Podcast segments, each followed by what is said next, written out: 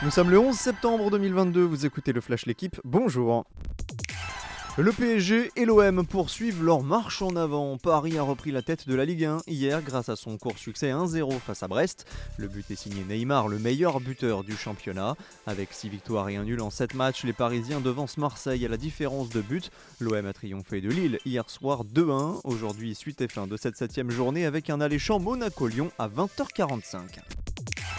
21 ans et déjà trois grands chelems, Iga Swiatek entre dans une nouvelle dimension. Déjà double vainqueur de Roland Garros, la Polonaise a ajouté hier l'US Open à son palmarès. Victoire en 2-7, 6-2, 7-6 sur 11 Jabber.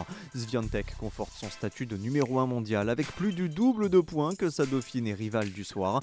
Chez les hommes, le trône se jouera ce soir entre Casper Ruud et Carlos Alcaraz. Le vainqueur de la finale de l'US Open prendra aussi les commandes du classement ATP.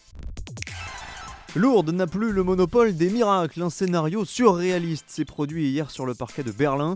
L'équipe de France de basket a renversé une situation désespérée en 12 secondes pour se hisser en quart de finale de l'Euro. C'est le scénario le plus dingue que j'ai vécu en équipe de France, admet Vincent Collet. La Turquie possédait deux points d'avance, deux lancers francs et la possession à quelques secondes du terme. Mais un concours de circonstances a finalement permis aux Bleus de s'imposer 87-86 en prolongation. La Belgique attendait un vainqueur de grand tour depuis 44 ans. Remco Evenepoel va enfin briser l'interminable série. Le jeune Belge de 22 ans va s'adjuger aujourd'hui la Vuelta moins de 5 mois après son brillant succès sur Liège-Bastogne-Liège.